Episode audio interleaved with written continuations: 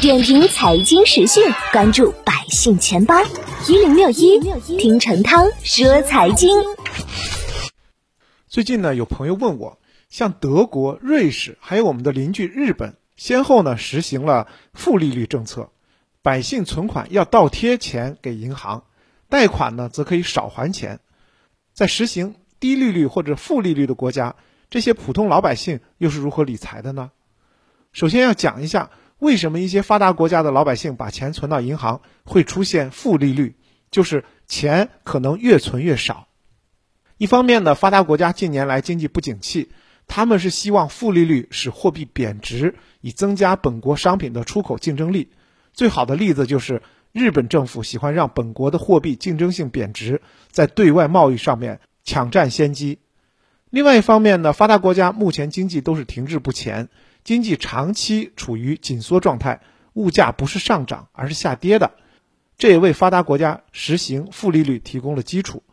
为了摆脱通缩的困境，发达国家就采取了负利率政策，主要目的是刺激消费，提振国内经济。那么，在这些负利率国家的老百姓是如何理财的呢？第一，发达国家的老百姓投资房产的非常少。这是因为投资房地产要交纳高额的房产税，而直接投资股票的也不多，只占到股票的百分之三十。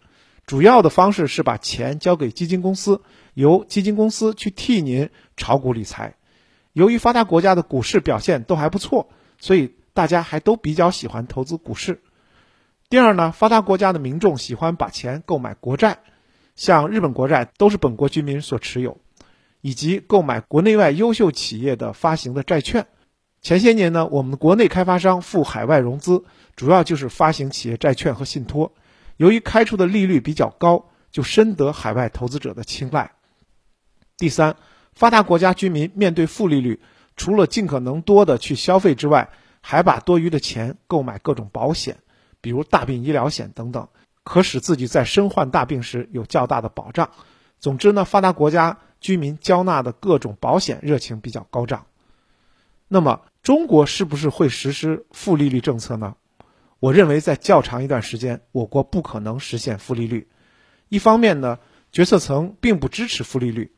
中国央行前行长周小川表示，中国可以尽量避免快速进入到负利率时代。同时呢，现任行长易纲也表示不会实现负利率政策。他认为中国人传统喜欢储蓄。应该以正利率来鼓励居民储蓄。另外一方面呢，发达国家是经济通缩、物价下跌才实行负利率，主要是为刺激国民消费；而我国是发展中国家，经济增长速度快，通胀率一直还比较高，所以负利率并不适合中国。